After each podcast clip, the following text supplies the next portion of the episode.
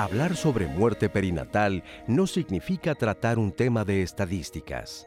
La llegada de un hijo se considera uno de los momentos más importantes en la vida de las mujeres, sus parejas y familias. Se generan expectativas, deseos, ilusiones y esperanzas en torno al nacimiento del hijo que van llenando de significado este nuevo rol que la mujer va a comenzar a desempeñar. Generalmente la maternidad y el embarazo están asociados con los términos nacimiento, comienzo, vida, alegría. Ya desde el inicio de la gestación, los padres y familiares tienen la oportunidad de ver la imagen del bebé en los controles ecográficos. Esto ayuda a que muy tempranamente le otorguen una existencia al producto que está por nacer. En esta circunstancia, nunca se imagina que el embarazo no va a llegar a buen término. Pero esto ocurre cuando se presenta una pérdida gestacional. Según la Organización Mundial de la Salud, cada año se producen casi 2 millones de muertes prenatales, una cada 16 segundos. Más del 40% de la totalidad de estos fallecimientos ocurren durante el parto. En el caso de nuestro país, de acuerdo con el Instituto Nacional de Estadística y Geografía, durante el año 2020 se registraron 22.637 defunciones fetales, las cuales corresponden a una tasa nacional de 6.7 por cada 10.000 mujeres en gestación. El reporte del INEGI también señala que 82.9% de las muertes fetales ocurrieron antes del parto 15.6% durante el parto y en 1.5% de los casos no fue especificado. Entre las principales causas de muerte perinatal están las afectaciones que tuvo el feto por factores maternos, complicaciones del embarazo, del trabajo de alumbramiento y del parto. En el segundo lugar están los trastornos en el periodo perinatal. Ante este terrible panorama, hablar sobre la prevención de la muerte intrauterina y su respuesta no puede ser un tema individualizado y requiere un enfoque integrado. Por esa razón, recientemente el Senado de la República presentó la iniciativa de ley Cunas Vacías, cuyo objetivo es introducir una serie de disposiciones interinstitucionales para garantizar la atención integral y multidisciplinaria en los casos de muerte gestacional y perinatal. Se pide a las autoridades sanitarias garantizar un trato digno a las mujeres y sus familias, que abarquen el bienestar físico, médico, psíquico y emocional, así como proteger sus derechos humanos y laborales. Lunes de salud en Diálogos en Confianza, bienvenidos. Tenemos un tema bastante duro, bastante triste y ustedes se preguntarán por qué algo de este tono vamos a sacar ahora en Diálogos, porque existe prevención y recuerden que nosotros estamos aquí para brindarles información y nos cuidemos entre todos. Vamos a platicar entonces de muerte perinatal y quiero agradecer a nuestros intérpretes de lengua de señas mexicanas que están como con nosotros como todos los lunes. El día de hoy están Magdalena Alejo y está también Alberto Mújica. Y como siempre, Citlali, ¿cómo estás? Pepe, ¿cómo estás? Pues muy contenta de estar el día de hoy aquí en esta labor de prevención en Diálogos en Confianza. Agradecidos a todas las personas que puntualmente se unen con nosotros y nos acompañan a nuestra transmisión completamente en vivo. Un día tan importante como hoy en donde hacemos visible a las mujeres indígenas de nuestro país y traemos este importante tema de salud para evidentemente hacer la prevención, como bien lo mencionas, Pepe. Y pues quiero aprovechar esta oportunidad para reconocer la labor de las mujeres indígenas, para agradecer su cultura la sabiduría que nos transmiten en generación en generación y voy a decir de nosotras las mujeres indígenas porque también tengo el legado ahí muy bien metido y pues Pepe lista para traer las dudas y comentarios de nuestra audiencia en este tema sin duda con muchas aristas y muy sensible. Exacto, pero aquí estamos para apoyarlos y les voy a presentar a nuestros invitados que nos acompañan el día de hoy. En primer lugar, Ana Victoria Aranda Aguilar, bienvenida. Gracias. Maestra en psicoterapia racional emotivo cognitivo conductual del Consejo Nacional de Salud Mental, CISAME. Gracias. También está con nosotros la doctora Mónica Aguinaga Ríos. Bienvenida, doctora. Gracias. La doctora es genetista del Instituto Nacional de Perinatología Isidro Espinosa de los Reyes, el INPER. También está con nosotros la doctora Yasmín Copado Mendoza. Gracias, doctora. Gracias. La doctora es ginecobstetra con subespecialidad en medicina materno-fetal del Instituto Nacional de Perinatología Isidro Espinosa de los Reyes, es decir, el IMPER. Gracias por estar aquí con nosotros y abro el tema diciendo, pues es un tema que no, les decíamos ahorita antes de entrar al aire, que a la gente no le gusta hablar, pero ¿por qué tenemos que hablar de él? Pues mira, yo creo que lo más importante es lo que ya se venía diciendo, que podemos prevenirlo. Hay muchas veces que sí van a ocurrir accidentes durante el embarazo, que es difícil que podamos hacer algo, ¿no? Para cambiarlos, pero en un 30-40% de las muertes perinatales sí podemos hacer algo para cambiarlo. Ok, ¿se considera que es un problema grave en salud en general? ¿Qué tan visibilizado está la situación? Eh, realmente el, el, INEGI sí tiene muy bien ¿no? todas las estadísticas, sin embargo es algo de lo cual no se habla. Entonces creo que eso eh, no, no, ayuda mucho. Y bueno, siempre es importante, como desde la otra capa, si se puede prevenir, referir a tiempo a las pacientes para evitar que esto suceda. ¿Existe alguna fecha en donde se, se conozca o se reconozca este día, esta situación? ¿No hay un día específico?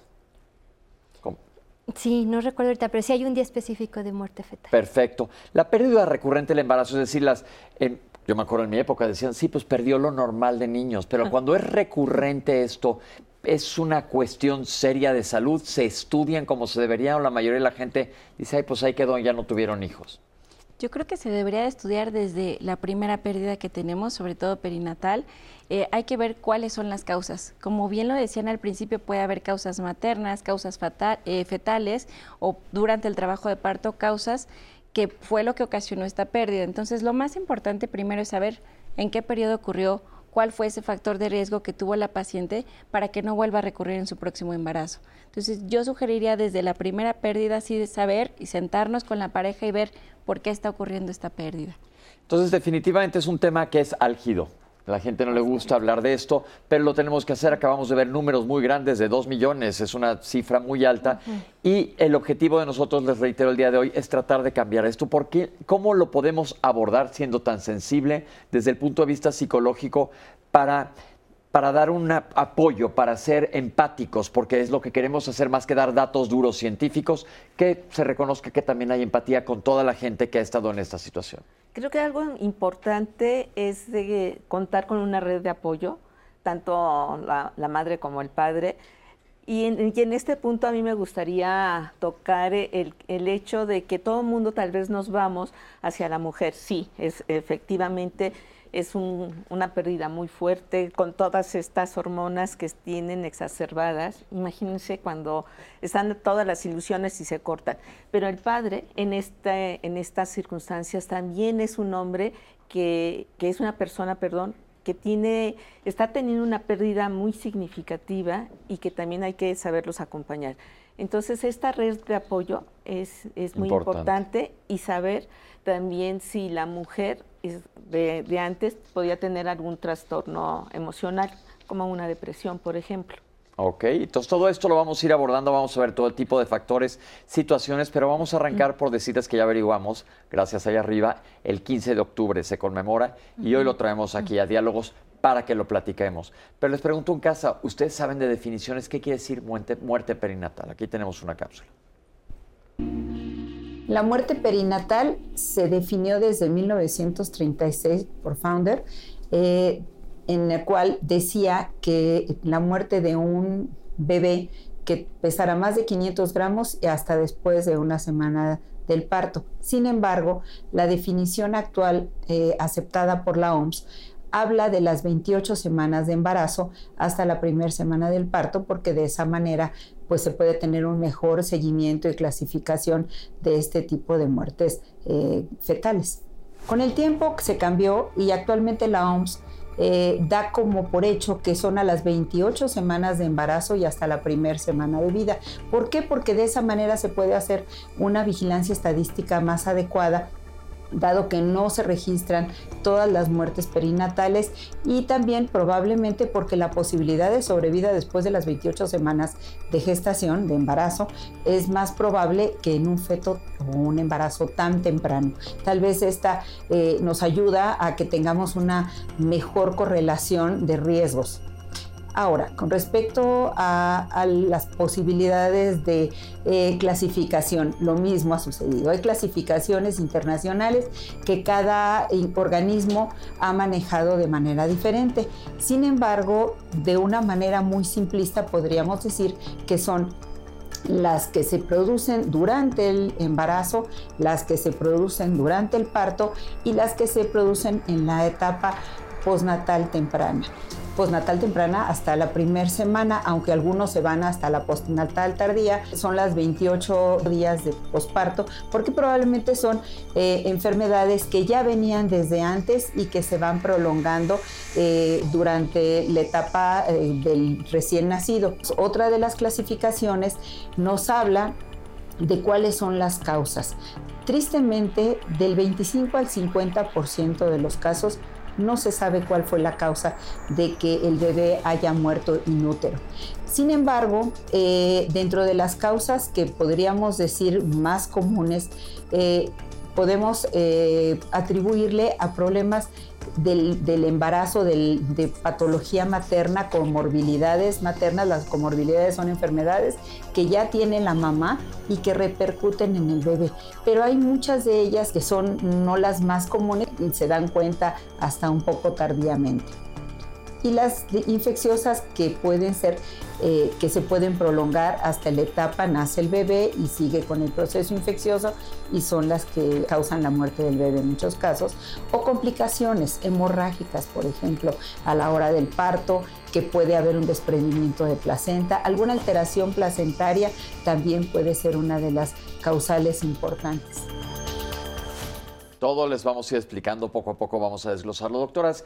Entonces entendamos la definición. La Organización Mundial de la Salud dice que cualquier bebé que muera, ya sea adentro del útero a partir de la semana 28 hasta 7 días después de haber nacido. Eso se considera, esta es la definición de muerte perinatal. Antes de la semana 28 o cada país tiene su definición. Sí, ese es un problema, que nadie se pone de acuerdo. Entonces, de acuerdo a la eh, a los organismos pues, norteamericanos, ¿no? la CDC dice que es a partir de las 22 semanas. Y nosotros sabemos que queda ahí una parte entre 20 y 22 semanas, que pues eso queda un poco en el limbo, porque antes de 20 son, es aborto, sin embargo muerte fetal ya por muchos de nosotros lo consideramos a partir de la semana 22, muerte fetal temprana, y de 28 al nacimiento, muerte fetal tardía. Ok, entonces vamos a, definir como muerte fetal. Antes es un aborto y es muy importante que aclaremos, como hacemos aquí en Diálogos, aborto no quiere decir un aborto inducido. Quiere decir que se perdió el bebé. Aborto inducido es un aborto inducido, pero el otro es que se perdió un bebé antes de estas semanas, que es importante que conozcamos las definiciones. Eh, normalmente, ¿cómo se aborda el tema?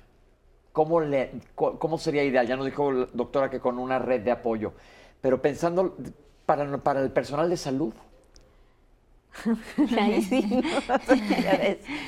Eh, yo, me, yo creo que lo más importante es también hablar de la sensibilización que ellos tienen, ¿no? En el momento cuando se enteran que, ya viene el, producto mal, cómo hacérselo saber a, la mamá. Yo creo que debe de ser con mucha empatía, como decías, eh, cómo de alguna manera hacerle ver que, esto es un proceso y cómo lo puede vivir. Y, los hospitales, aquí yo creo que ustedes mejor que nadie me podría decir este, que con quién cuentan dentro del hospital para que puedan estas madres o estos padres eh, sobrellevar esta noticia tan, tan fuerte.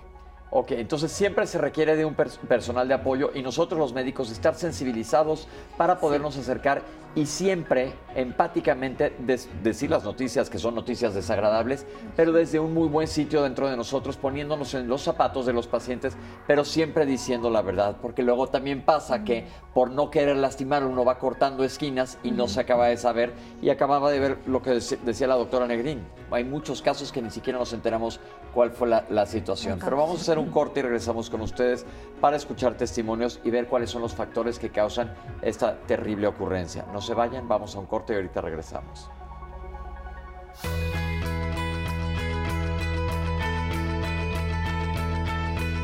Dar la bienvenida al mundo a un bebé debería ser un momento de gran alegría, pero a diario, en lugar de alegría, miles de madres y padres sufren una tristeza insoportable cuando sus hijos nacen muertos. Dr. Tedros Adhanom Ghebreyesus, director general de la Organización Mundial de la Salud. Muchas gracias por estar acompañándonos y trayendo todos esos testimonios, experiencias que han vivido en este doloroso tema que estamos tratando, sin embargo, necesario en materia de prevención aquí el día de hoy en este foro de diálogos en confianza. Quiero invitarle a la cartelera semanal. El día de mañana, a propósito, estarán mis compañeras conductoras y especialistas platicando sobre las primeras experiencias sexuales de los hijos. Es un tema de gran relevancia, pues hay que ver si primero son voluntarias, son consensuadas, tienen todas las estrategias y herramientas para prevenir infecciones de transmisión sexual, están buscando o no un embarazo. ¿Qué rol tienen los padres y cómo acompañan a los hijos en este importante tema? Bueno, pues no se lo pierdan porque va a ser muy, muy interesante en este foro de diálogos. Y Pepe, quisiera traerte los comentarios de nuestra audiencia. Mira, por ejemplo, Araín Su nos hace una reflexión interesante, doctoras. ¿Por qué después de la pérdida fetal, en recuperación, ponen a las mujeres con otras mujeres que sí tienen a su bebé. A ella le tocó perder un bebé a las nueve semanas y la pusieron con otras mujeres pues que estaban compartiendo la felicidad de estar con, sus bebé, con su bebé. Después ella volvió a tener este, un hijo y dice que bueno, a ella le tocó compartir con una mujer que había perdido a su bebé. Dice que por favor tengamos un poquito de tacto porque no es una cuestión de envidia, simplemente es que está haciendo un proceso muy doloroso y no le parece una cuestión este, pues correcta. Muchísimas gracias por tu comentario. Lili Hernández Jacinto dice que es muy importante que las mujeres se empoderen y le den una importancia al embarazo, sobre todo para prevenir muertes. Carla Hernández nos dice, bueno, pues es una locura estar viva y al mismo tiempo tener un acta de defunción propia. Es una dualidad que ahí están las mujeres diciendo, bueno, ¿cómo es que se vive de esta manera? Araceli Verona dice que en noviembre pasado su nuera perdió a un bebé a los dos meses. Para el hijo y para ella, por supuesto, y para la mujer han sido procesos muy dolorosos y difíciles. Pero Polanco dice que hace hoy, precisamente, hace 10 años, sus hijos nacieron para, eh, pues los perdió. Ella nos dice así textualmente, los hijos nacían para vivir o bien para morir. Y bueno, pues para seguir platicando de este interesante tema, le invito a que veamos el testimonio de Erendira. Mi seca surge eh, de la necesidad que vemos en México de este acompañamiento a familias, a mujeres, a padres, a abuelos, ¿no? que han pasado por la muerte de un bebé. Eka significa abrigo en náhuatl y MIS es porque eh, las cofundadoras somos, somos certificadas por The Miss Foundation, que es una fundación que lleva más de 20 años en Estados Unidos acompañando el duelo por la muerte de un hijo. El acompañamiento en este tipo de duelo en específico entre pares, entre iguales, es clave. En grupos es donde podemos ir elaborando poco a poco este proceso de duelo. El acompañamiento eh, individual pues es por, por nosotras, las facilitadoras, y que también hemos pasado por la muerte de nuestros bebés. Soy Erendir Hernández Chávez, tengo dos hijas, Frida de cuatro años y Briana que está en el cielo. En noviembre del 2020 me enteré que Briana ya estaba conmigo. Este fue un embarazo pues médicamente bien, cuidado, este bien, todo bien, todo bien. Eh, Briana se programó para el día 10 de julio del 2021 Inmediatamente, en el momento que sacan a, Briana de, mi vientre, eh, se percatan que hay un problema. El pediatra descarta que es un problema de pulmones y nos dice que es una cardiopatía. Eh, mi esposo arregló todo para que la bebé se fuera a un hospital, le hicieran estudios y la operaran. Pero pues Bri no, se pudo quedar, le dio un, infarto y pues se fue. Vivir este duelo de haber perdido a Briana como mamá, mi esposo como papá, mi, madre, mis hermanos, incluso mi hija Frida, ha sido algo muy doloroso. No esperas muerte cuando esperas vida. En el primer momento es eh, un shock, eh, no sabes qué hacer, nadie te dice qué hacer, ni los médicos, ni la familia, nadie. Eh, pasan muchos sentimientos y muchos pensamientos, ¿no? La culpa es uno de ellos, ¿no? El saber, bueno, ¿qué hice mal, no? Yo pensé en el COVID, en la vacuna, ¿no? Tratando de buscar una explicación. Te fragmentas en todas las áreas de tu vida, ¿no? Empezando por el cuerpo, porque tu cuerpo está preparado para, para tener un bebé, ¿no? La lactancia, la cesárea. La gente dice cosas como, está chiquita o no viviste mucho con ella, es un angelito, te vas a volver a embarazar, estás joven, Dios sabe por qué. Y bueno, la verdad es que son cosas que, que duelen, que enojan y que al ir transitando este proceso te das cuenta que pues la gente no tiene recursos para afrontar estas situaciones. Mis redes de apoyo indudablemente han sido mis hermanos, mi madre, mi hija Frida, mi esposo, algunas amistades. Pero lo más importante eh, fue recurrir a ayuda profesional, ¿no? Pero sí queda un huequito. Que ese huequito es de ese bebé que se fue. Siempre va a estar ahí. Siempre. Muchísimas gracias por compartir con nosotros y revivir este momento tan doloroso, pero nos estás ayudando aquí y ojalá y nosotros a través de ti a toda la gente que esté en esta situación. Y queremos felicitar a las asociaciones que están tomando riendas, como, como nos comentó, la, la, asociación está hecho por mujeres que han pasado por esto. Y aquí en Diálogos, pues los estamos apoyando, es lo que buscamos. Dijo algo muy clave, la gente a la hora de tratar de ser buena onda, mete la pata y te dice muchas cosas que, como dijo ella, hasta coraje te da, porque todos tratamos de, ayudar. ¿Qué le podemos recomendar a la gente en general? Ella ya nos habló que tiene una buena red de apoyo y se acercó a buscar ayuda profesional, que es lo que más le ha ayudado, aunque dice claramente que siempre hay un huequito. ¿Cómo, cómo podemos concientizar a todo el resto de la gente, médicos, personal de salud en general y amistades, etcétera? ¿Qué pueden hacer? Yo creo que lo más importante es respetar el espacio que hay como pareja, como familia. Eh, algo muy importante que han venido mencionando es, a veces no tenemos necesariamente este corte de semanas que discutíamos 22, 28. La verdad es que para la mujer tener una pérdida, incluso desde primer trimestre, un aborto de seis semanas, ocho semanas, es una ilusión que pierde. Entonces yo le daría el mismo valor a ese bebé de ocho semanas, a ese bebé de 36 semanas que se perdió y lo más importante es darle su espacio a la pareja que como pareja se apoyen, porque a veces pasa mucho lo, que mencionabas, que la mamá se siente culpable de cierta forma, se quiere aislar, papá se siente culpable, no hay una buena comunicación entre ellos. Entonces, lo que yo siempre sugiero es apapáchense entre pareja, tengan una buena comunicación y obviamente nosotros como médicos tenemos que ser un punto clave en saber cómo decimos las cosas, saber que esto sucede sin que alguien haya tenido alguna culpa. O sea, nunca vamos a poder encontrar un culpable y quitarle esa culpa a los papás es algo súper importante y siempre recurrir pues a un apoyo eh, eh, psicológico, psiquiátrico, a veces se requiere. Entonces, eh, esa sería la base para mí. Entonces, siempre decir la verdad y buscar un apoyo. Totalmente. Ay, perdón. Este, sí, sí es muy importante y yo creo que también algo que debemos de tomar en cuenta es de que no, no, como que todo el mundo les empieza a decir, mm, todo va a pasar, no, no sucedió nada, cuando sí sucedieron muchas cosas, ¿no?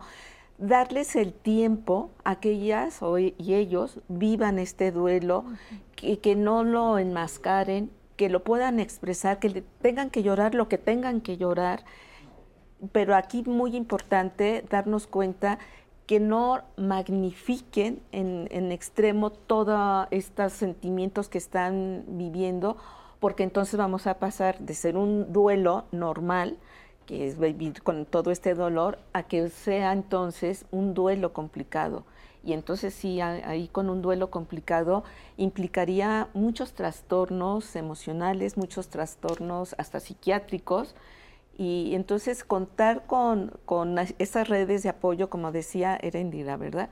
Este, como decía ella, es muy importante. También considero que algo muy importante que, que los padres pueden llevar a cabo es estos rituales estos rituales son eh, muy importantes para ellos, como veíamos en la cápsula, eh, tenían en el mar, cada quien en su estilo, en sus creencias, pueden llevar a cabo estos rituales como para que puedan hacer este cierre, porque sí es muy difícil. Y como bien decías, el hecho de que sea de unas pocas semanas a ya casi a término, al final de cuentas es una pérdida. Al final de cuentas tú tenías todas tus, tus esperanzas, tus sueños, tus ilusiones con ese pequeño. Entonces... Ok, y luego hemos visto, a partir de la estadística que escuchamos al principio, que mucho sucede a la hora del parto, que, una, que un porcentaje considerable es a la hora del parto. ¿Qué pasa a la hora del parto que puede poner en riesgo la vida del, del que es un feto va a pasar a ser un bebé? ¿Qué ocurre? Pues mira, yo con esto regresaría a lo mismo. Si lleváramos un adecuado control prenatal, creo que pudiéramos prevenir mucho de eso. Algunos de los accidentes que pueden ocurrir durante el parto, eh, y aquí quiero quitar un poco el mito del cordón, porque eso es algo que a veces siempre asusta a las mamás, es, es que mi bebé se, ahorcó con el cordón. Eso, eso no pasa. Recordemos que los bebitos no respiran dentro del útero, y si bien es cierto que por el cordón pasa el flujo de sangre, lo que tenemos que evitar es que se haga un nudo verdadero y eso nunca vamos a poderlo prevenir de alguna forma.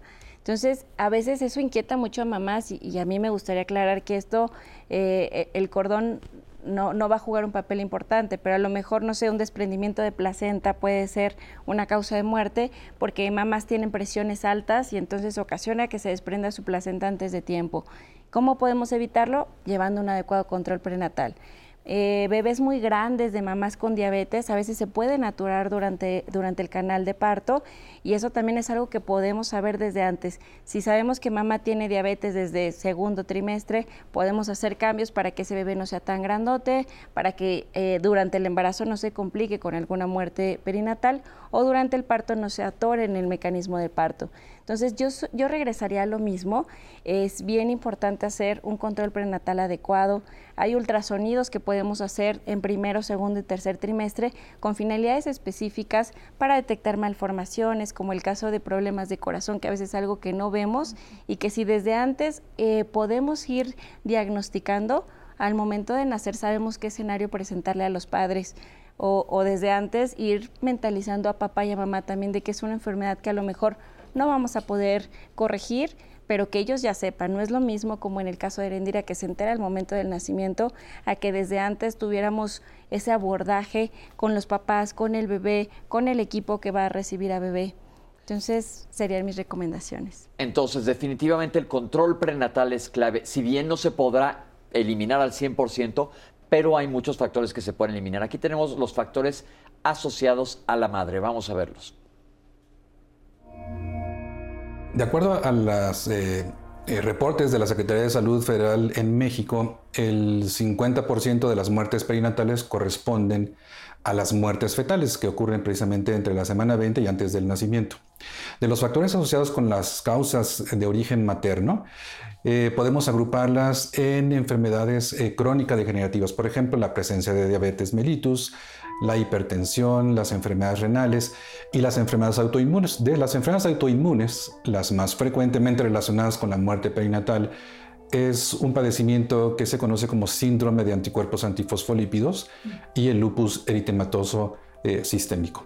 Hay algunas infecciones que pueden atacar durante el embarazo a la mamá que también pueden estar asociadas finalmente a la pérdida perinatal.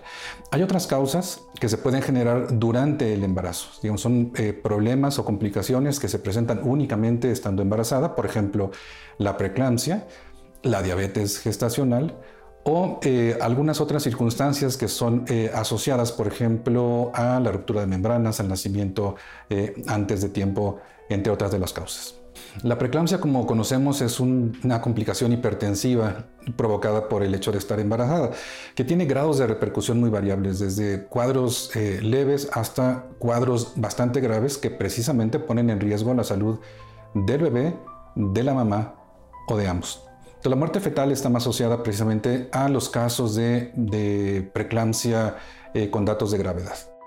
La diabetes gestacional en particular es una complicación provocada por eh, algunas sustancias que produce la placenta que eh, provocan finalmente eh, un cuadro de diabetes transitorio. Nace el bebé, sale la placenta del cuerpo de la mamá y, desaparece esta, esta complicación como tal. Pero las implicaciones son muy parecidas finalmente a aquellas personas que son previamente diabéticas y se embarazan y sobre todo las enfermedades autoinmunes como síndrome de anticuerpos antifosfolípidos o el lupus eritematoso sistémico. Estas dos enfermedades se consideran eh, de autoinmunidad. Esto significa que eh, nuestro sistema inmunológico reconoce algunas partes de nuestro cuerpo como no propias y forma anticuerpos para eh, destruir directamente alguna parte de, nuestro cuerpo, ¿no? Por ejemplo, eh, algunas células sanguíneas, los riñones, etc. Entonces, esto puede afectar también la placenta y es lo que finalmente genera la asociación a la muerte fetal. Si los casos de muerte eh, perinatal y muerte fetal también se pueden asociar a la edad materna. Los extremos de la vida reproductiva también se asocian. Mujeres que se embaracen antes de los 20 años de edad incrementan el riesgo de muerte in útero, al igual que las mujeres que se embarazan posterior a los 40 años de edad. Entonces estamos viendo que hay muchos factores relacionados a la madre, pero entonces no queremos asustar. Si una madre vive con lupus, diabetes, cualquier alteración, otra alteración endocrinológica, y están en buen control, generalmente pueden llevar un embarazo a término sin problema. Luego, otra cosa que es bien clave y lo acabamos de ver es que durante el embarazo se pueden producir complicaciones como es la preeclampsia, como son las infecciones. ¿Cómo pueden las madres que nos están viendo y nosotros correr la voz de saber de qué estar pendientes? Eso es algo importantísimo. Controlar las infecciones es algo fundamental. Desgraciadamente, la mayoría de los chiquitos que fallecen antes de las 28 semanas es porque hubo una ruptura prematura de membranas debido a una infección. ¿Qué quiere decir una ruptura prematura de membranas para la gente que no sepa qué es eso? Bueno, es lo que comúnmente, ¿no? Dice, se le rompió la fuente, ¿no? Se rompen las, membranas antes, antes de tiempo y entonces, eh, pues es un bebé muy chiquito, muy prematuro, que no está maduro, sus pulmones no están maduros y pues nace y no puede. Eh, respirar. Entonces eso es algo fundamental. Si se controlan las infecciones desde un inicio, estar muy pendientes como mamás de si tengo algún flujo que no es normal, que huele mal, si me arde al orinar, si tengo que correr al baño, si tengo algún otro dato, acudir con el médico. Eso es fundamental. ¿Qué porcentaje de madres que, que eventualmente pasan por una situación así es que no han llevado un control prenatal o dejaron las cosas se presentan, yo me acuerdo, yo hace mucho que no tengo que ver con gineco, pero cuando hice servicio social y demás, muchas llegaban ya al momento del parto sin haberse revisado en todos los meses previos. Pues mira, se dice que en teoría un 30-40% de las muertes perinatales se pudieran prevenir. Como bien decían al principio, 50% que es muy amplio, no vamos a saber por qué pasó. Pero ese 40% sí es algo que podemos cambiar. Por ejemplo, el lupus. Si yo tengo lupus, pero cuido no tener ninguna activación, estoy inactiva unos seis meses o un año antes, entro en las mejores condiciones para que ese embarazo fluya de la mejor forma. Si tengo diabetes, pero desde antes llevo un adecuado control, eh, ya tengo regulada mi glucosa, tengo manejo con insulina o metformina o dieta, pero entro en las mejores condiciones de peso y de glucosa, lo más probable es que ese embarazo pues pueda fluir hacia algo bueno. Entonces, si bien es cierto, no hay que asustar a las pacientes, como tú dices, podemos lograr embarazos de mujeres que tengan algunas complicaciones, pero lo más importante es que siempre planeen ese embarazo antes de tiempo, lleven un adecuado control para entrar en las mejores condiciones. A propósito de lo que dice la doctora Yasmín, quiero traer el comentario. Uno de pronto se pregunta, bueno, ¿para qué es importante saber por qué eh, no se logran a término los bebés? Y tenemos aquí una pues un testimonio que no quiero dejar pasar, doctores, doctoras, Pepe, que nos dice Miru Castel Sanz que ella tenía 30 años cuando se embarazó, era madre soltera, pero dice que no tenía comorbilidades. Entonces, eh, nunca tuvo ganas de volver a experimentarlo después.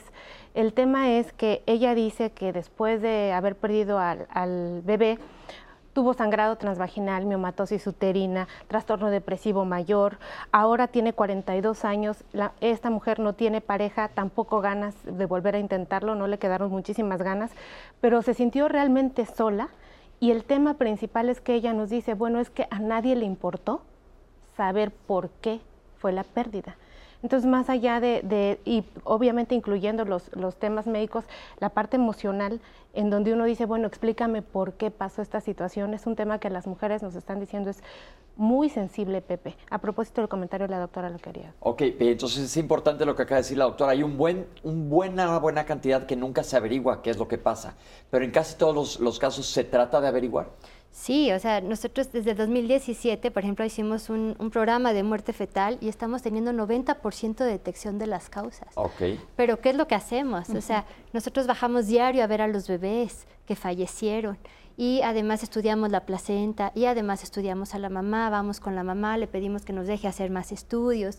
¿No? Eh, y, entonces, gracias a eso hemos llegado a un 90% de detección de las causas. En, el, en su hospital. En perinatología. Que, esto, que no se transmite a todo, el, no es lo mismo a números del resto del país. Pero algo importante ahí, Pepe, es, como decía la doctora Moni, nos permiten estudiarlo. O sea, hablar con una mamá que acaba de perder a un bebé súper complicado, porque lo menos que tú quieres es seguir hablando del tema. Quieres salirte del hospital, quieres estar en tu área de confort, no quieres seguir en ese ambiente que te parece poco acogedor.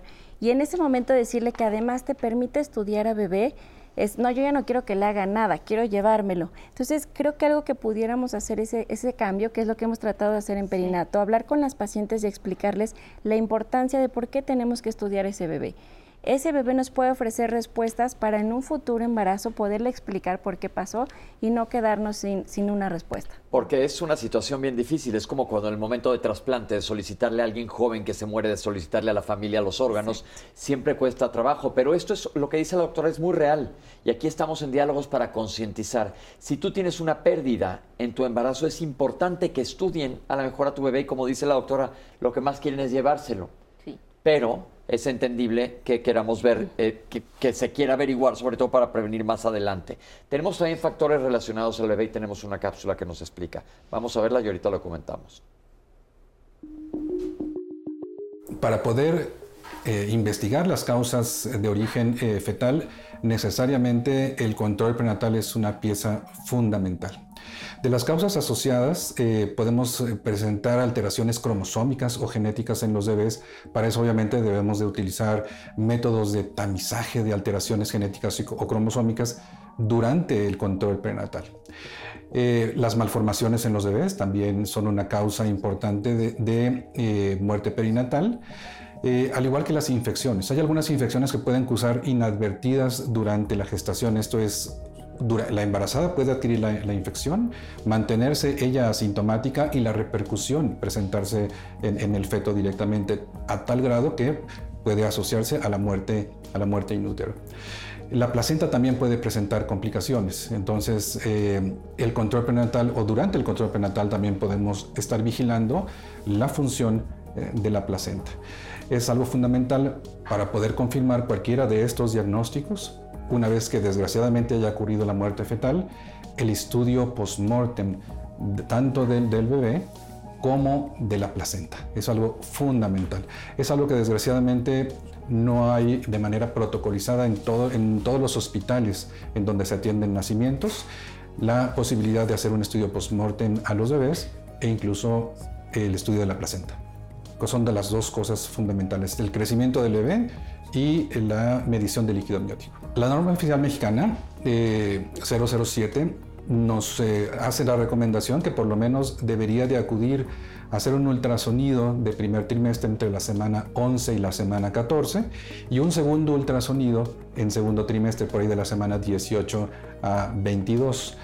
Por lo menos estos dos ultrasonidos nos sirven precisamente para poder evaluar quienes tuvieran un poquitito más de riesgo de presentar algunas de las complicaciones, tanto maternas como fetales, de las que hemos mencionado.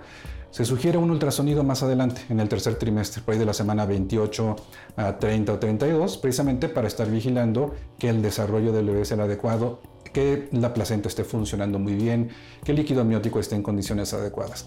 Si se detecta alguna anomalía en cualquiera de estos estudios, se procede finalmente a hacer eh, con mayor profundidad la búsqueda de las causas que pudieran estar eh, generando eh, algún problema. ¿En qué porcentaje podemos decir que es causa del bebé? Pues más o menos nosotros, de acuerdo a nuestra estadística, como un 30% es causa fetal. Cuando hablamos de, tenemos una genetista con nosotros, los genes, ¿qué, ¿qué, hay en los genes que puede causar esto? Pues la mayoría de las alteraciones son cuestiones que tienen que ver con el número de cromosomas. Los cromosomas son los libros de nuestra información genética. Si hay un cromosoma de más o un cromosoma de menos, ese bebito no se forma adecuadamente y esto no es hereditario, la mayoría de las veces no es hereditario, pero vale la pena estudiarlo para que explicárselo a los papás, esa es la causa número uno, ¿no? Hay otras enfermedades, nos ha pasado que tenemos pacientes que pierden un bebé, luego vuelven a perder otro. ¿Esto qué, qué está pasando? ¿Por qué se está heredando?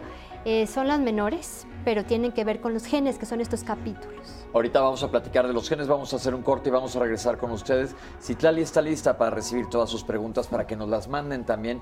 Estamos tocando un tema muy sensible, pero queremos que, que queremos que quede perfectamente claro. Y estamos abarcando toda la parte médica, la parte genética, que muchas veces para nosotros la genética nos cuesta mucho trabajo comprender, pero es necesario que lo sepamos, y la parte emocional.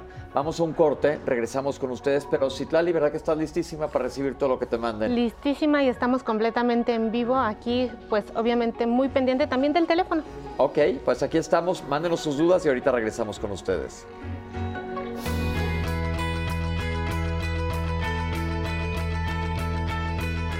Según la Organización Mundial de la Salud, más del 40% de las muertes fetales se producen durante el parto, una pérdida que podría evitarse con asistencia médica profesional y cualificada durante el parto, además de atención obstétrica oportuna en casos de emergencia. Muchísimas gracias por estar compartiendo en cada bloque y en todo momento a través de nuestras redes sociales, llamándonos por teléfono para compartirnos estas duras experiencias que han tenido ustedes mismas o también sus familiares y cómo ha sido su entorno. De verdad, valoramos muchísimo que estén nutriendo de esta forma nuestro programa. Y en este sentido, Pepe, nos piden las mujeres que visibilicemos esta parte de mujeres que no tienen acceso una prevención tan buena como la que estamos diciendo aquí en nuestro programa. Vamos a pensar en las mujeres de comunidades rurales que se están manifestando, las mujeres que no tienen acceso a un ultrasonido. Ahora eh, nos hacen la recomendación de que hay ultrasonidos muy sofisticados, cada vez más sofisticados, pero que pocas personas tienen acceso a poderse realizar este tipo de estudios. ¿Qué hacen las mujeres que no tienen acceso a, a este preciso estudio y sobre todo a nivel genético que todavía es un poco más sofisticado? ¿Qué les pueden decir a nuestras, a nuestras a las personas que nos siguen, Pepe. Carla Hernández en México también por su parte nos dice que México en el sistema de salud pues en ocasiones es generador de violencia para las parejas y sobre todo en este sentido tenemos testimonios de mujeres que nos comparten que han llegado a, al IMSS, por ejemplo, y sabiendo que ya el, el, bebé no es viable, pues no se los dicen, hay una falta de sensibilidad, una falta de empatía, se dice a sí mismo, y al final del día pues nada más eh, en ese aspecto las mujeres se manifiestan y manifiestan violencia eh, pues obstétrica. Nos tenemos otro comentario, por ejemplo, aquí de Carla Hernández, que dice, bueno, pues es que aquí es importante la forma de entregar al producto, al bebé, eh, debería de ser prioridad dentro de los protocolos. En el caso de que sea entregado para los padres, hay, hay momentos en donde no se permite ni siquiera conocerlos. Otros los reciben en bolsas, en cajas. También hay casos en donde no son, son manejados como si fueran desechos orgánicos. Esto tiene alguna legislación y bueno, en las llamadas tenemos una anónima que dice que se debe de hablar de la inteligencia médica respecto a los partos en algunas instituciones en donde los medios acaban con la vida de los bebés eh, y también dice que vienen sanos debido a la inexperiencia. ¿Quiénes atienden los partos en las instituciones eh, de gobierno? ¿Quién apoya a esos padres que perdieron a los bebés en manos de estos médicos? Eh, por otra parte, tenemos la llamada del doctor Saúl Hernández que dice que la causa más frecuente de muerte es la fetal, son las malformaciones que rechaza la naturaleza. Y si lo dejas avanzar, lo más probable es que no tengamos una adecuada formación. Todo lo que ocurre en las primeras 26 semanas, si se interrumpe, es porque la naturaleza lo rechazó y si lo dejan avanzar con toda la tecnología que hoy tenemos, es, es, este, es posible que tengamos pues un producto, un bebé que no es viable, así lo comenta el doctor. Y bueno, a propósito de esta interesante reforma en cuanto a la ley de vacunas vacías y la necesidad que tienen las mujeres de ser protegidas, tenemos una cápsula, vamos a verla a continuación. La iniciativa de ley Cunas Vacías tiene el propósito de reformar la Ley General de Salud la Ley Federal del Trabajo y la Ley Federal de los Trabajadores al Servicio del Estado con el objetivo de darle visibilidad a una problemática que afecta por lo menos a más de 22 mil familias al año que sufren una pérdida ya sea por aborto o por una muerte neonatal. Además de eso, también que puedan ser acompañadas durante el proceso. Lo que sucede hoy es que algunos testimonios nos dicen, por ejemplo, que cuando una familia tiene una pérdida, en algunas ocasiones tienen que compartir habitaciones en, la, en el área de maternidad con familias que están con sus bebés y que ellos están con el dolor de que su bebé no llegó ah, con vida o que murió a las pocas horas de haber nacido y tienen este contraste doloroso mientras que al lado de ellos está viviendo una familia en el sentido emocional opuesto. Entonces, eh, la idea es que se les dé un trato digno, un trato humano, que puedan tener un área eh, en donde puedan vivir su duelo. Esta ley les va a permitir estar acompañadas por quienes ellas soliciten, porque posteriormente también hay que cuidar varios aspectos, no solo de la salud mental, sino también lo que pasa con el cuerpo una vez que eh, pues no, no hay bebé y el cuerpo parece que todavía sigue pensando que sí tienes un bebé. ¿no? Por ejemplo, en el caso de la leche materna, había unos testimonios que nos decían, pues yo no, yo no pensé en el dolor que quizás mi leche podía ser de utilidad a un niño que algún otro hospital estuviera pasando por alguna dificultad. Y esa información por ley ahora se les tiene que proporcionar para que ellas decidan qué quieren hacer con su leche materna. Hasta hoy se les daba una pastilla que es la que corta la producción natural y en algunas ocasiones ni siquiera se les informaba cuál era el objetivo de darles esa pastilla. Hoy, si un bebé muere, las mamás tienen que volver a trabajar, las mamás trabajadoras normalmente, porque pues no hay bebé que hay que eh, cuidar, ¿no? Entonces la ley les va a dar la posibilidad de tener las mismas semanas de descanso cuando han perdido a su bebé eh, para recuperarse de esta pérdida y también en el caso de los papás van a tener hasta cinco días para poder vivir el duelo porque tampoco se reconoce que hay una pérdida familiar. Queremos que los, los que participan de alguna manera en el sector de salud, desde la persona que te recibe en recepción, la enfermera, el doctor, los técnicos, todos estén recibiendo constantemente capacitación para que sean más amables, más conscientes y nos den un trato más humano a todos aquellos que están atravesando por esta problemática. Qué bueno que se está proponiendo esto porque es lo justo lo que estamos comentando, porque aparte estamos obviamente aquí en diálogos, les exponemos la punta de lanza lo que sería ideal, que es los institutos donde están ustedes, pero no es la realidad de todo el país.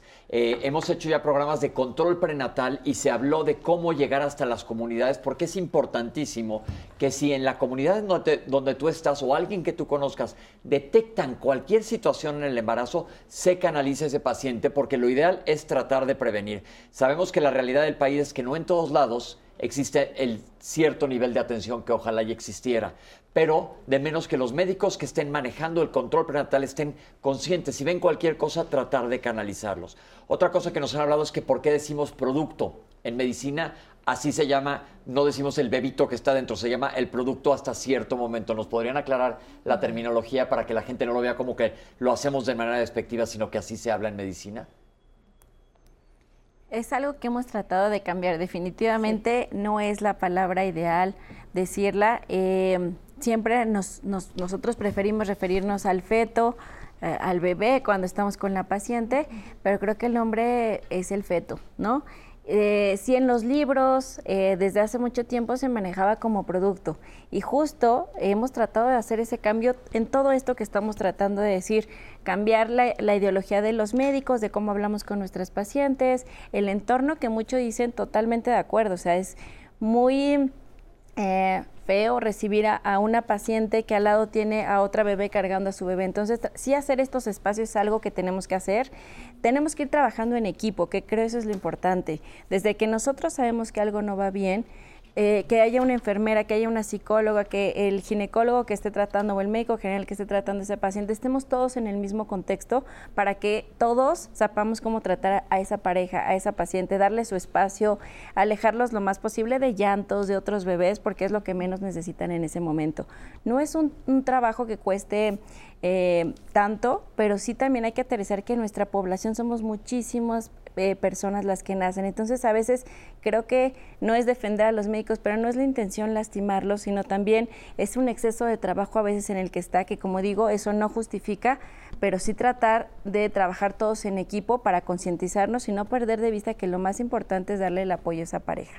Volviendo a las causas de los bebés, causas, causas fetales, así se dicen. Hablamos de causas genéticas que muchas de ellas se detectan desde antes, pero no se hacen estudios genéticos a, todos los, a todo el mundo que está embarazado. No, no, pero sin embargo estos ultrasonidos que hablaba la doctora Jazz son fundamentales porque eso ya me dice, estoy prendiendo una lucecita que tengo que cuidar más a mi bebé, algo no está bien. Los ultrasonidos tridimensionales. Pues realmente no tienen que ser tridimensionales. Puede ser el ultrasonido convencional porque seguramente no todo el mundo tiene acceso al más moderno, pero en la gran mayoría de los hospitales generales sí hay ultrasonido. Claro, y por favor, cuando detecten algo, refiéranlo a un tercer nivel. Eso es lo más importante, porque si no, ya llegan las pacientes con un embarazo muy avanzado y ya hay poco que podamos hacer. Ok, pero luego se habla, como vimos en el testimonio, alguien que tuvo control prenatal. Acuérdense que se dice que se pueden prevenir, no todos y durante el embarazo tuvo alguna complicación. Aparentemente había una cardiopatía congénita. En el caso que se presentó, que la cardiopatía congénita, también ya hicimos un programa aquí en Diálogos en Confianza, lo pueden ver en YouTube para que vean las diferentes categorías de, categoría, de cardiopatías congénitas. Hay unas que son pues incompatibles con la vida, que son muy, muy graves, y otras que se pueden detectar desde antes no todas, o se presentan al momento de nacimiento y en ese momento ser tratadas. Hay causas, como se comentó ya en el programa, desde antes del nacimiento, durante el nacimiento, y ahora quisiera que nos platicaran un poquito de los bebés que mueren en los primeros siete días. Yo me acuerdo del término muerte de cuna. Así se decía anteriormente. Se sigue aplicando este, este término muerte súbita neonatal. ¿Qué es esto? Sí, la muerte súbita justamente es pues cuando no todo venía bien, se van a casa, ¿no? Y de repente, pues desgraciadamente la mamá va a ver a su bebé y ya no tiene vida. Aquí lo más importante y lo que hemos detectado, muchas son problemas del corazón, arritmias cardíacas, a lo mejor no tanto alteración en la estructura del corazón, una malformación, pero sí trastornos de arritmia cardíaca, que eso es muy difícil saber, o algunas otras cosas de eh, sistema nervioso central o algo metabólico. Entonces es importante saber que si tuvimos ese antecedente hay que estudiar a la pareja. Entonces cualquier pareja que haya pasado por esta tragedia, porque siento que es una tragedia, tiene que estudiarse para ver qué le pasó a ese bebito. Porque eso, digo, eh, no hay manera de medir qué tan grave es cada caso todos son graves y sobre todo digo que para cada quien es personal, que eso es lo que hay que reconocer, no podemos generalizar para aplicarlo para todo el mundo. Ah, hubo una llamada que comentaba, la naturaleza se deshace de quien no va a evolucionar, pero eso normalmente no es una muerte perinatal, es desde antes, es un aborto. Entonces los tiempos, por eso decían las doctoras que son tan importantes. ¿Cómo estamos a nivel de país en el apoyo emocional a estas parejas? Eh, hay muchas instituciones que cuentan con el apoyo psicológico. Sin embargo, para serte franca, cuando me puse a investigar sobre este tema, pues no es un tema que está muy desarrollado, como que caemos en esta parte de la sociedad que es la negación. Cuando, por ejemplo, también se, se muere un, bebito de a, un conocido, un familiar, un compañero de trabajo, nunca le dices nada. Como que el negar que está pasando esto, es como si la persona que está sufriendo esta pérdida, con eso lo, va a sanar. Creo que hay que tomar cartas en el asunto y, sí tal vez generalizar esto un poquito más en toda la atención tanatológica hacia los padres. Creo que es muy, muy, muy importante, sobre todo a nivel hospitalario. ¿no? Vemos que hay instituciones que se encargan de esto, pero sería cuestión, como decíamos al inicio del programa, pues hacer estos acercamientos institucionales para poderlos apoyar mejor a los padres, porque sí están enfrentando un dolor muy fuerte. Cuando pasa en el momento del parto, la gran mayoría de las veces se puede recuperar al bebé si se pone grave durante el parto. Mm, mucho va a depender de por qué pasó. ¿No? Eh, hablábamos, por ejemplo, de estos ultrasonidos, que son eh, muy importantes, el de primero y segundo trimestre definitivamente, pero también el de tercer trimestre nos sirve mucho para ver cómo está creciendo bebé. Hay veces que eh, los bebés crecen un poquito más chiquitos, caen en algo que se llama restricción del crecimiento y estos bebés también pueden tener complicaciones justo al final del embarazo, son los que pueden tener una muerte durante el parto. Entonces, saber que viene bien el peso de bebé, el líquido, la placenta, es algo que nos puede ayudar. ¿Qué recomendaciones podríamos darle a estas pacientes que duerman de lado, como, como mencionábamos? ¿De qué lado?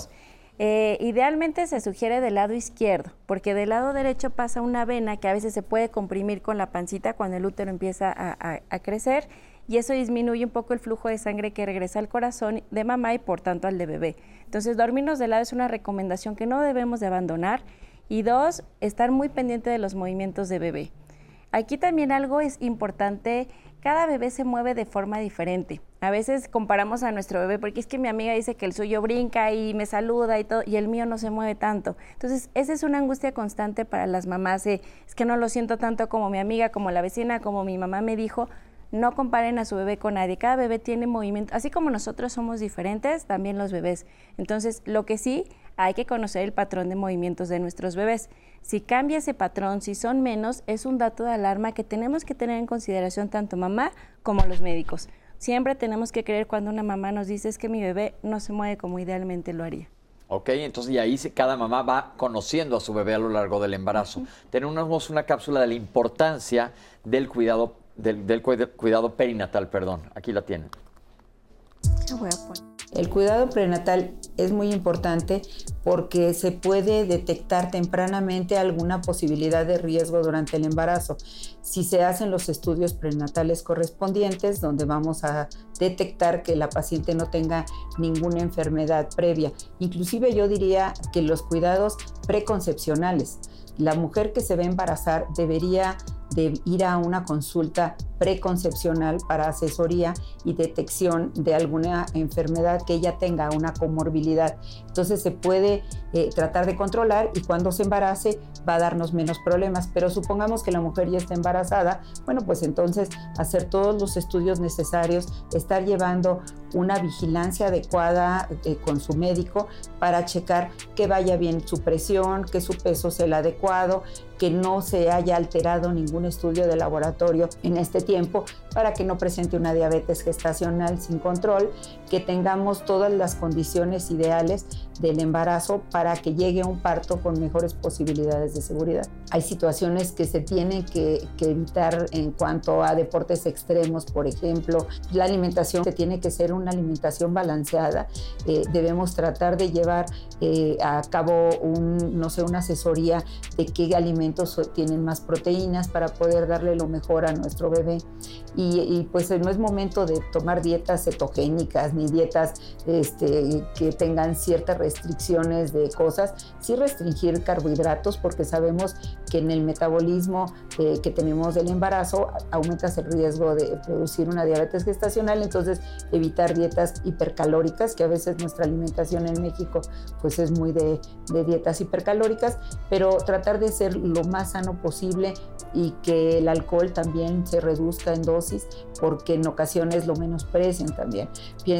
Que, ay, pues nada más es una cervecita, ¿no? Este, o es una copita de vino, sí, pero diario y a veces tres veces al día, pues ya tampoco es que, que sea tan adecuado. Entonces son cosas que son fáciles de, resolver si la mujer tiene la orientación suficiente y, y toma en cuenta estas medidas. Gracias, doctora. Yo creo que definitivamente estarán de acuerdo conmigo que esto es lo más importante de todo, tratar de llevar un control adecuado para detectar situaciones.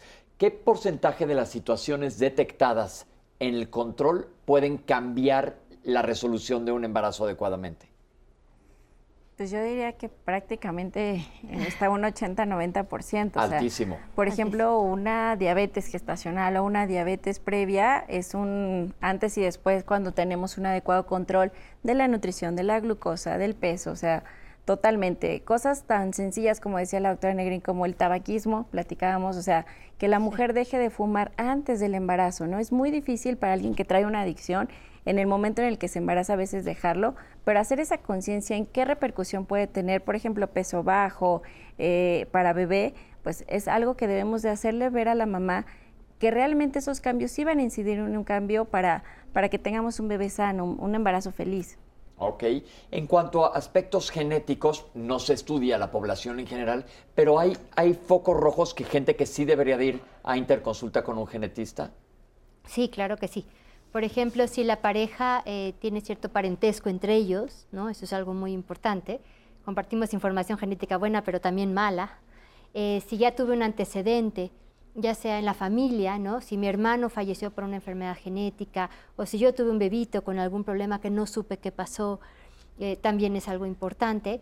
Y si estoy recurriendo, o sea, si estoy este, recurriendo la, la misma patología de no sé qué pasó, pero mi bebé se quedó sin líquido, pues a ver, ahí a lo mejor me está hablando de un problema en sus riñoncitos, entonces tengo que estudiar, aunque no sepa, hay que estudiarlos antes, ¿no? O si he perdido varios embarazos o me costó trabajo embarazarme, ¿por qué? Es siempre importante saber por qué. Indagar. Perfecto. Citlari, ¿tienes comentarios? Así es, Pepe. Mira, por ejemplo, Duelo Respetado nos dice, se está desarrollando el tema y hay muchas agrupaciones profesionales que están trabajando en la normalización del proceso de cunas vacías por, por la iniciativa que existe. Por ejemplo, en Jalisco, en el Hospital Materno Infantil Esperanza López Mateos, ya tienen instaurado el código mariposa. El año pasado tuvieron la iluminación de la ciudad, tuvimos la iluminación de la ciudad de diferentes edificios para visibilizar y hacer eh, notar a la población este duelo. Falta mucho por hacer, sin embargo, dice que hay avances. La huella de Elena María dice que desde Chihuahua están apoyando la ley de cunas vacías que actualmente está tomando gran relevancia. Y tengo una llamada de señorita Salgado. Dice que su hermana acaba de perder a su bebé, tenía 36 semanas de embarazo. Aparentemente era normal, pero llevaba todas sus consultas cuando de pronto, una noche, dejó de sentir los movimientos. Al día siguiente fue de inmediato a un médico particular, le hacen un ultrasonido y le dicen que el bebé pues falleció. De ahí la mandaron a una institución de gobierno. ¿Podrían decir por qué pasan estas cosas cuando aparentemente todo va bien? En ese sentido, también Mónica Fragoso nos preguntan por qué en las instituciones particulares no quieren atendernos cuando el bebé pues ya falleció y tiene 32 semanas. Eh, ¿Esto eh, tiene alguna implicación legal para estas clínicas que hay acerca de, de ello? Susana Vázquez nos comenta que no recibió nunca a su bebé perdido. Nadie le informó que podía tener ayuda psicológica. Le llevó una cantidad de tiempo considerable superar este proceso, tampoco le dijeron cómo se utiliza la leche materna. En provincia, nos dice, estos temas realmente son muy difíciles. Quieren saber las mujeres si la escolaridad de la madre es importante y por qué.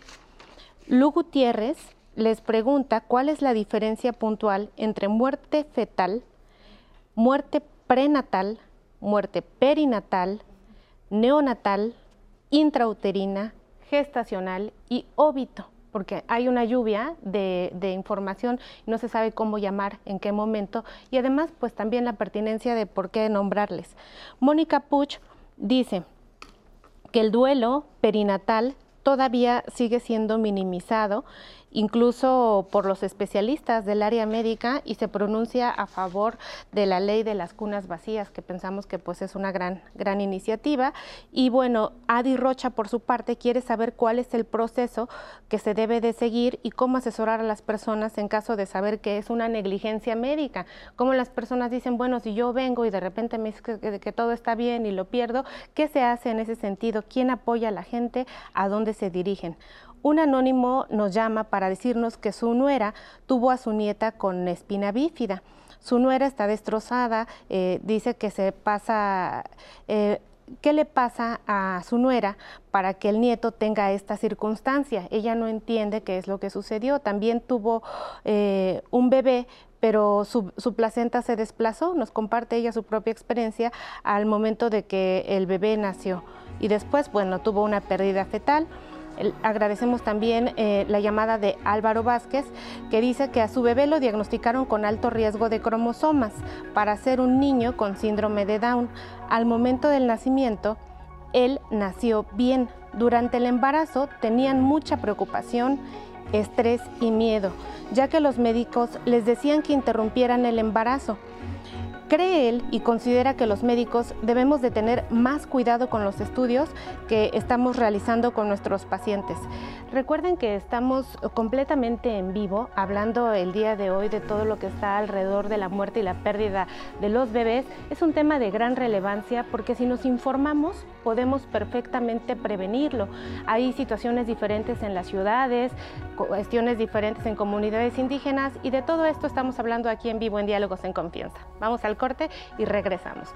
recuerden, estoy pendiente de sus dudas en las redes.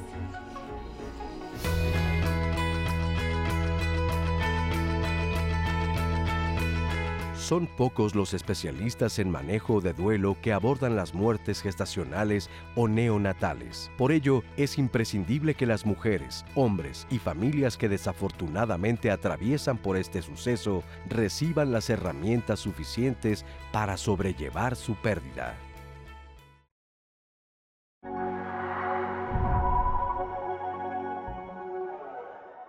En un 30-40% de las muertes perinatales sí podemos hacer algo para cambiarlo. Es algo de lo cual no se habla. Entonces creo que eso eh, no, no ayuda mucho. Si se puede prevenir, referir a tiempo a las pacientes para evitar que esto suceda. Se debería estudiar desde la primera pérdida que tenemos, sobre todo perinatal. Eh, hay que ver cuáles son las causas. Puede haber causas maternas, causas eh, fetales o durante el trabajo de parto, saber en qué periodo ocurrió cuál fue ese factor de riesgo que tuvo la paciente para que no vuelva a recurrir en su próximo embarazo. Todo el mundo tal vez nos vamos hacia la mujer, sí, es efectivamente es una pérdida muy fuerte, pero el padre en, este, en estas circunstancias también es un hombre que, que es una persona, perdón, que tiene, está teniendo una pérdida muy significativa antes de 20 son, es aborto, sin embargo muerte fetal ya por muchos de nosotros lo consideramos a partir de la semana 22, muerte fetal temprana, y de 28 al nacimiento, muerte fetal tardía.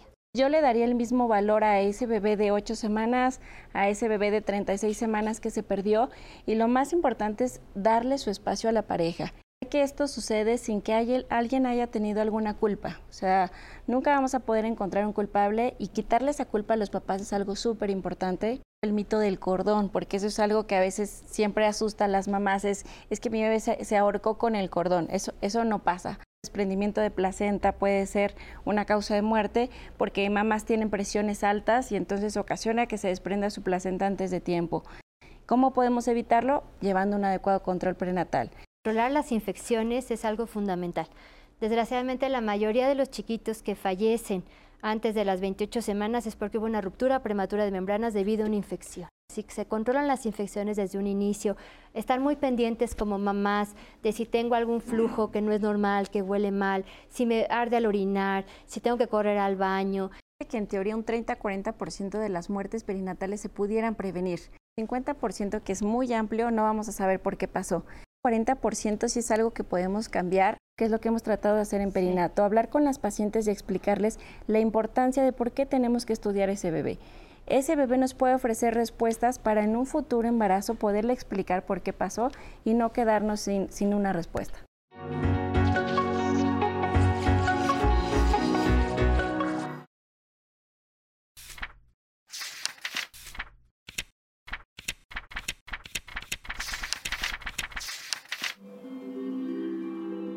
La Organización de las Naciones Unidas estima que en Latinoamérica existen alrededor de 522 pueblos indígenas y que su población suma 42 millones de personas. De ese universo, el 59% son mujeres, es decir, más de la mitad. Sin embargo, son el sector más oprimido tanto de la sociedad tribal como en general No obstante, sus enormes activos y contribuciones a la sociedad, las mujeres indígenas sufren discriminación múltiple por su género, debido a que prevalece una cultura patriarcal que les priva de educación y todo tipo de atención desde niñas, sometiendo su voluntad y sus cuerpos. La mujer indígena también sufre discriminación por su condición étnica. En muchos países ven a las indígenas como ciudadanas de segunda clase, situación que empeora con la pobreza en que viven, ya que en pleno siglo XXI las mujeres indígenas no pueden ser dueñas de la tierra que habitan y trabajan. Esta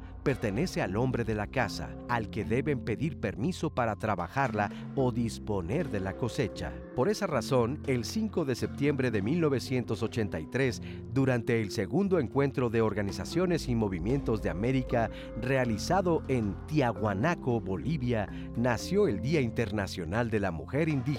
El objetivo de esta fecha es rendir tributo a todas las mujeres pertenecientes a los pueblos indígenas del mundo y lograr visibilizar su papel tan importante en la pervivencia de nuestra cultura y de sus comunidades, así como su fortaleza. Qué importante y qué necesario este Día de la Mujer Indígena, en donde vamos a decir, decía la cápsula, eh, pues ahora estamos tratando y construyendo ser dueñas, sí, del terreno que habitamos y eliminar esas barreras de discriminación que vienen con el idioma, con la forma de comunicación, con nuestras lenguas indígenas y por supuesto eh, con la terminología médica, con el acceso a los, a los programas y a los proyectos de salud. Entonces, pues estamos aquí desde nuestra trinchera en Diálogos en Confianza trabajando por este camino hacia la igualdad. Voy a traer más comentarios de nuestra audiencia. Juan, yo estoy en un grupo psicológico. Cuando una mujer hace oración durante el proceso, dice que hay más calma a la hora de dar a luz. Nos preguntan, doctoras, qué hay acerca de las parteras y cómo se está apoyando a las comunidades rurales en donde es una forma frecuente de nacer de los bebés. Eh, también tenemos el comentario, eh, bueno, ya les leí antes del corte el de Álvaro Vázquez y Pepe. En Facebook está Vera Paloma, que dice que hace más de 10 años su hermana acudió al IMSS por tener sangrado en el embarazo. Dice que al llegar no le hicieron ningún tipo de ultrasonido y que solo le dijeron que tenía que practicarle un legrado. Su hermana se rehusó diciendo que pues demandaría ante la Comisión de Arbitraje Médico y fue cuando desistieron. Al otro día la dieron de alta y acudió a un médico particular y dice que gracias a llegar con buenos médicos pudo nacer su sobrino. No sé si en los hospitales los médicos o hay personas que regulen este tipo de acciones, porque mi hermana, o sea, le comentó que en varias... Eh, ocasiones se ven mujeres que están en la misma situación en esta de practicar legrados. Las personas están muy preocupadas por esto. Cuando le dicen es indicación de legrado, no saben si estamos diciendo la verdad o no estamos diciendo la verdad y es, un, es una duda común en el auditorio. Arsenet Peñalosa dice que en la clínica del IMSS no cuentan con sus equipos necesarios para poder monitorear el embarazo. Entonces, usted, ¿ustedes qué recomiendan? ¿Hay que ir al sector privado o cómo se fortalecerían las instituciones? Eh, sería importante, dice Odette, que en las clínicas y centros de atención médica hubiera material visual que explicara las etapas del embarazo, porque se habla de bebés desde la primera semana. Y no es así, es un embrión que ni siquiera es viable extraútero porque no está totalmente forrado, así lo describe. Hasta después de terminar su formación es un feto, pero minúsculo, debe de crecer para que sea viable hasta después de las semanas eh, número 28. Dice que hay que evitar romantizar y dar ideas falsas. Hay que hablar con tacto y sensibilidad humana, pero evitar la desinformación, lo cual agradecemos por el tema. También muchas mujeres nos dicen, es tan importante, como lo dijo usted, doctora, un bebé desde el primer día de nacimiento hasta el último día, este, mientras esté en el útero y después también. Eh, en el sentido de que a veces las personas minimizan la pérdida de un embarazo que tiene dos días, tres días, seis días, y entonces dicen ahí hay que poner un especial foco. Al momento nuestras redes, Pepe. Ok, doctoras, les voy a ir pasando las preguntas y ustedes nos van contestando. la pregunta que fue la primera ya se comentó, ¿por qué ponen a las mujeres que han perdido un bebé junto, junto con las que sí tienen bebés? Ya se comentó que se está tratando de cambiar esto y la ley, ojalá y aprueba totalmente esto porque pues aquí lo estamos totalmente de acuerdo con ustedes, no debería de ser. eh, mi nuera perdió a un bebé a los dos meses, pero no sabemos por qué. ¿Qué le contestamos a toda la gente que no se sabe por qué? Pues aquí es imposible nosotros que sepamos, pero ¿qué le podemos decir a toda la gente que se queda con la duda? Yo creo que mandarlo a estudiar, o sea, sí, solicitar un, estudio, por lo menos de patología, para ver si hubo una infección. Entre eh, la mayoría de las causas genéticas perdemos a los bebés entre las 8 y 10 semanas, es decir, entre los dos meses y tres meses. Entonces, eh, a veces es importante decir, pues estudio a ese eh, bebé que se estuvo perdiendo para saber si fue algo, eh, tenía un cromosoma de más o de menos y, entiendo por qué. Ok, porque el otro comentario que seguía es una mujer de 30 años que se embarazó y perdió a su bebé. Le dijeron que tenía miomas, pero él ya estuvo totalmente sola y a nadie le importó nunca averiguar. Entonces, eh, toda la gente que esté en esta situación, le dijo la doctora, puede solicitar averiguar. Siempre, por ley te deben de permitir. Ok. Eh, mucha gente dice, pues sí, hay mucha falta de acceso, en hospitales no se tienen los equipos completos. Pues es una realidad del país. Recordemos que también nuestro sistema de salud tiene sectores. Ahí está el primero, segundo y tercer nivel. Y a veces llegar al tercer nivel significa que ya hay algo muy complicado, que es donde generalmente contamos pues con las altas subespecialidades y altas tecnologías, pero algo que se está intentando es poco a poco desde primer nivel hacer ese cambio y justo ahí tratar de a todas las pacientes de ahí seleccionar a las que tienen factores de riesgo. Es algo que siento va a tardar mucho tiempo porque pues somos muchos, falta mucho tiempo, faltan muchos recursos, pero es algo que sí se está tratando ya se está trabajando. Y en todos los sectores, eh, salubridad, ISTE, IMSS, entonces creo que pues que todos colaboremos va a ser algo importante. Hay dos comentarios que tienen mucho que ver, los voy a resumir. Alguien le dijeron que estaba prohibido ver a su bebé después de que había fallecido. ¿Y cómo es la manera ideal y aceptada por la ley que te deben de entregar un bebé? Bueno, yo considero que sí es importante que se puedan despedir del bebé. Estaba escuchando ahorita a las doctoras que decían que sí traen malformaciones, que es muy fuerte para, para los padres, pero que de alguna manera les dejan que toquen la manita del bebé, ¿no? Es una manera de hacer un cierre, de, ir llevando a cabo este, este ritual de, del duelo. Pero ¿cómo lo deben entregar? ¿Hay una legislación de cómo te entregan un bebé? No. No, no hay una legislación. Cada hospital tiene su manera de entregarlo. Es un derecho de la pareja conocer a su bebé si lo quieren ver, estar con él, despedirse el tiempo que necesiten. Pero la manera de entregarlo, pues es particular de cada institución o cada hospital. ¿Quién atiende los partos? Porque muchas veces también puede haber un problema con el médico.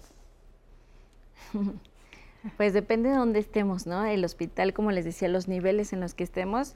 Y sí es cierto que también eh, como médicos en formación muchas veces realizamos nuestro servicio social en áreas alejadas, en servicios donde solamente está el médico pasante que está a punto de convertirse en médico general, pero todavía no lo es. Entonces es a veces, y eso es algo fuerte, ¿no? Es quien tiene la mayor responsabilidad y dejar ese peso tan alto en, embarazos donde algo se complique, pues también es algo que no está en sus manos. Eh, así funciona a veces nuestro sistema de salud. Eh, es algo que sí se hace, o sea, también hay médicos en formación durante la especialidad de ginecología, por ejemplo, durante el internado, lo importante es que siempre deberían de estar pues asesorados por un médico adscrito, un médico ginecólogo, que sea quien esté monitorizando todos esos partos. Perfecto. ¿Influye el tabaco? Sí, muchísimo. muchísimo desde antes, ¿eh? desde antes del embarazo. O sea, se ha visto que el tabaco puede causar, eh, es un factor de riesgo para no poder tener bebés. Y como ya lo comentó la doctora Jazz, es causa que el bebé no crezca como debe durante el embarazo. Perfecto. ¿Es necesario hacer en todos los embarazos una amniocentesis? Si pudieran explicar qué es una amniocentesis y en quién se debe de hacer.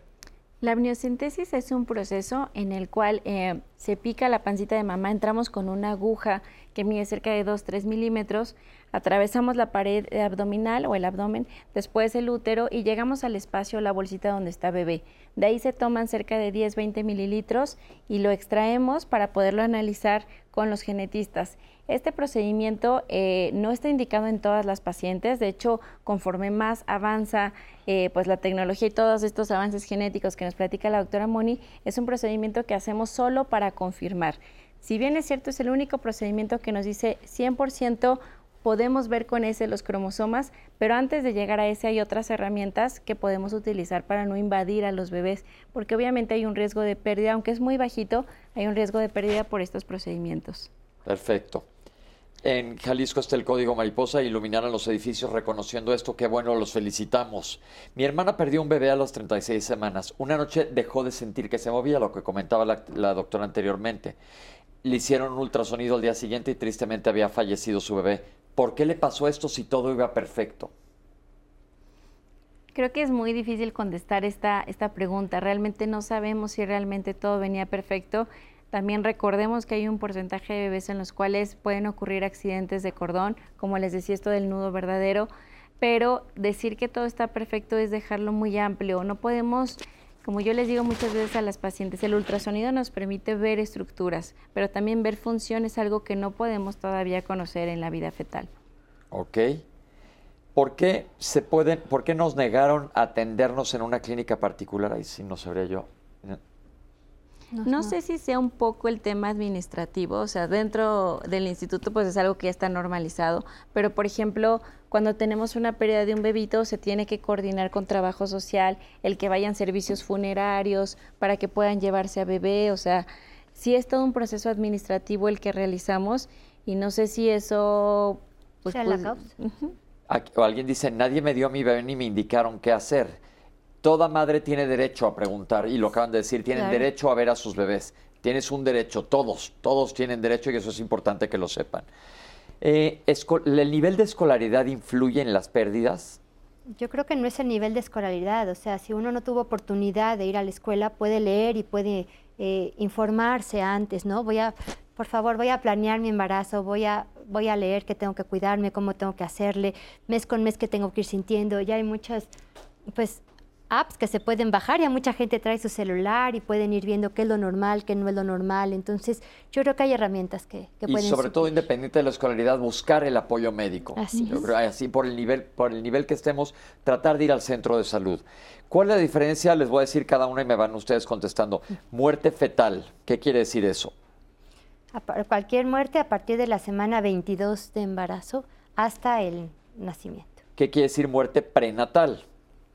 Pues es que muchos son sinónimos. Por, sí, sea, pero nada más aclarar, prenatal es antes, Antes de del nazca. nacimiento. Perinatal, Alrededor del nacimiento. ok. Neonatal, Al nacimiento, neo nuevo. ok. Un óbito que es Es un paciente con muerte fetal, muerte gestacional, que ocurre durante el embarazo. muerte intrauterina, que se muere del dentro del útero, y aborto. Antes de la semana 20 de embarazo. Perfecto. Dice que la gente tiende mucho a minimizar el duelo. Ay, sí. Es como un mecanismo de defensa, de negar lo que estoy viviendo. Es eh, a veces tan fuerte que no puedo, entonces como que lo niego. Sobre todo también los familiares. También ni- niegan mucho lo que pueda estar pasando el- la, hija o el, hijo. Y, y a veces puede existir que hay críticas porque no te cuidaste, porque fumaste, porque no comiste bien, eh, etcétera, ¿no? Entonces hay ese mecanismo de defensa. Perfecto. ¿Cómo saber que no es negligencia médica? Pues haciendo estudios. O sea, yo creo que la manera es haciendo estudios y sabiendo si hay una causa que, que provocó esa muerte fetal. Hablaron a decirnos que su nieta tenía espina bífida. ¿Por qué le pasó esto? ¿Tiene culpa la mamá? No, no tiene culpa la mamá. Rompamos la culpa. No tiene ninguna culpa. ¿Por qué le pasó la espina bífida? Es un defecto congénito. Así es. Nada más si no es común. culpa de la mamá. No es culpa de la mamá. Ok. Eh, me dijeron que mi- nuestro, el bebé tenía un alto riesgo de tener eh, síndrome de Down. Nació bien, pero en el embarazo tenía mucho miedo y inclusive lo querían interrumpir. El síndrome de Down no, no es una indicación para interrupción de embarazo. Eh, creo que este es un tema bien importante. Eh, sí tenemos muchos estudios, como venimos mencionando, desde las 9, 10 semanas, que nos pueden dar información de sospecha de síndrome de Down, pero definitivamente solo la amniocentesis nos puede dar un 100% o una biopsia de vellosidades, que es un estudio también invadir, eh, eh, entramos a la placenta, tomamos un pedacito de placenta y sacamos tejido. Entonces, a pesar de que estos estudios nos den herramientas, no integran un diagnóstico y siempre tenemos que apoyarnos de una genetista que nos asesore si queremos llegar a ese diagnóstico. ¿Existen causas paternas? Eso es algo muy discutido. Eh, anteriormente no tomábamos en cuenta para nada al papá. Yo siempre digo que si voy a planear un embarazo, el papá va a dar la mitad de la información genética y es igual de importante de la mamá. Y otra cuestión es, eh, a mayor edad de papá, que en genética lo consideramos a partir de 40 años, hay mayor riesgo para los bebés de algún tipo de defectos congénitos y algunas cosas especiales. Entonces también hay que acudir a un control prenatal. Las preguntas que llegaron desde ayer que puse en Instagram. ¿La preeclampsia puede matar al bebé? Eh, como tal, la preeclampsia no, pero obviamente la preeclampsia va a poner en riesgo a mamá y eso va a ocasionar a veces que tengan que nacer los bebés prematuros, entonces eso pone en riesgo a bebé o si hay una presión muy alta puede desprender la placenta como platicábamos y eso también definitivamente va a poner en riesgo a bebé. Entonces directamente no, pero al poner en riesgo a mamá, bebé va a salir eh, pues, perjudicado. ¿Qué es más peligroso, una cesárea o un parto? Yo diría que los dos tienen el mismo riesgo. Eh, si no es un, eh, un procedimiento que se realice pues bajo un protocolo, con buenas indicaciones, bajo una buena supervivencia, eh, eh, eh, puede, puede, tener las mismas complicaciones los dos. Entonces sí hay que hacerlo con manos expertas y pues bajo una buena monitorización. Que, si nos pudieran decir algún comentario sobre las parteras. Creo que esto es algo muy importante con lo que nos mencionaba la ley de las mujeres indígenas. última, en los últimos años las mujeres parteras han tomado mucho, mucho, mucha voz y sobre todo porque se, se han tratado de certificar. Esto es algo que necesitamos un apoyo en los lugares donde no podemos llegar a veces como médicos y sí la gente también cree mucho en las parteras. Entonces podemos trabajar como un equipo, yo lo vería así, pero así como médicos tenemos un compromiso en certificarnos, en actualizarnos, en ir a la vanguardia, creo que la partera debería hacer lo mismo. Muchas veces, por ejemplo, el IMPER ha trabajado con parteras en ir a dar cursos a las comunidades, enseñarles cómo utilizar un ultrasonido, cómo utilizar maniobras, cómo detectar factores de riesgo para que ellas puedan seleccionar pacientes que nos refieran a centros donde podamos hacer más por embarazos de alto riesgo. Entonces, podemos tomarnos como un equipo. Yo diría que lo importante es que sepamos, así como cuando vamos con un médico, saber que es un buen médico, ir con una partera que sepamos que es una partera que está certificada y actualizada. Perfecto. Hace más de 10 años fui al IMSS con sangrado y me querían hacer un legrado, pero no me dejé y eventualmente nació mi bebé adecuadamente. ¿Cómo sabes si es necesario un legrado? bueno, creo que esa pregunta es un poco complicada porque tendremos que individualizar cada caso. Eh, hay, diagnósticos, hay criterios, entonces siempre que se tenga la duda es válido pedir siempre una segunda opinión en cualquier diagnóstico, eh, pero sí creo que también es importante confiar en nuestros médicos. Eh, saber que estamos yendo a un lugar donde pueden atendernos con la mejor calidad y seguridad. Perfecto. Tengo depresión desde que perdí a mi bebé y no puedo salir de ella. ¿Qué hago? Atenderte. Ve, por favor, a, recibir ayuda psiquiátrica, que igual es eh, medicamento, y trabajar el duelo. Trabajar el duelo que posiblemente ya es un duelo complicado, entonces eso es en, en psicoterapia. Perfecto. ¿Existen verdaderamente indicaciones para interrumpir embarazos? Sí, y creo que esto es algo importante darle también el derecho a los padres. Eh, cuando hay semanas que son importantes en las cuales podemos o no tomar esa decisión y siempre es una decisión en conjunto, tanto del médico como de los padres, eh, realizar esa decisión. Perfecto, pues llegamos hacia el final del programa. Quiero agradecerles que nos hayan acompañado el día de hoy, estando aquí en un tema que definitivamente, ¿verdad, Citlali? Lo comentamos desde la Junta, es un tema difícil, pero si podemos concluir algo es que muchos de estos casos se pueden prevenir si hay un control prenatal adecuado y canalización de los pacientes. Yo creo que es el mensaje más importante que podemos dejar el día de hoy aquí en el, en el foro. Quiero agradecer también a nuestros intérpretes de lengua de señas que nos acompañan todos los lunes para llegarle a todo mundo. Sabemos que hay muchas diferencias en el país, estamos perfectamente conscientes de ellos, lo recibe Citlali en las llamadas continuamente, pero aquí tratamos de informarles lo mejor posible de qué es lo ideal que hacer, eh, de hacer en cada uno de los casos. Muchísimas gracias por acompañarnos. Esto fue Diálogos en Confianza y nos vemos la próxima semana aquí, el lunes, que siempre tocamos temas de salud. Hasta la próxima.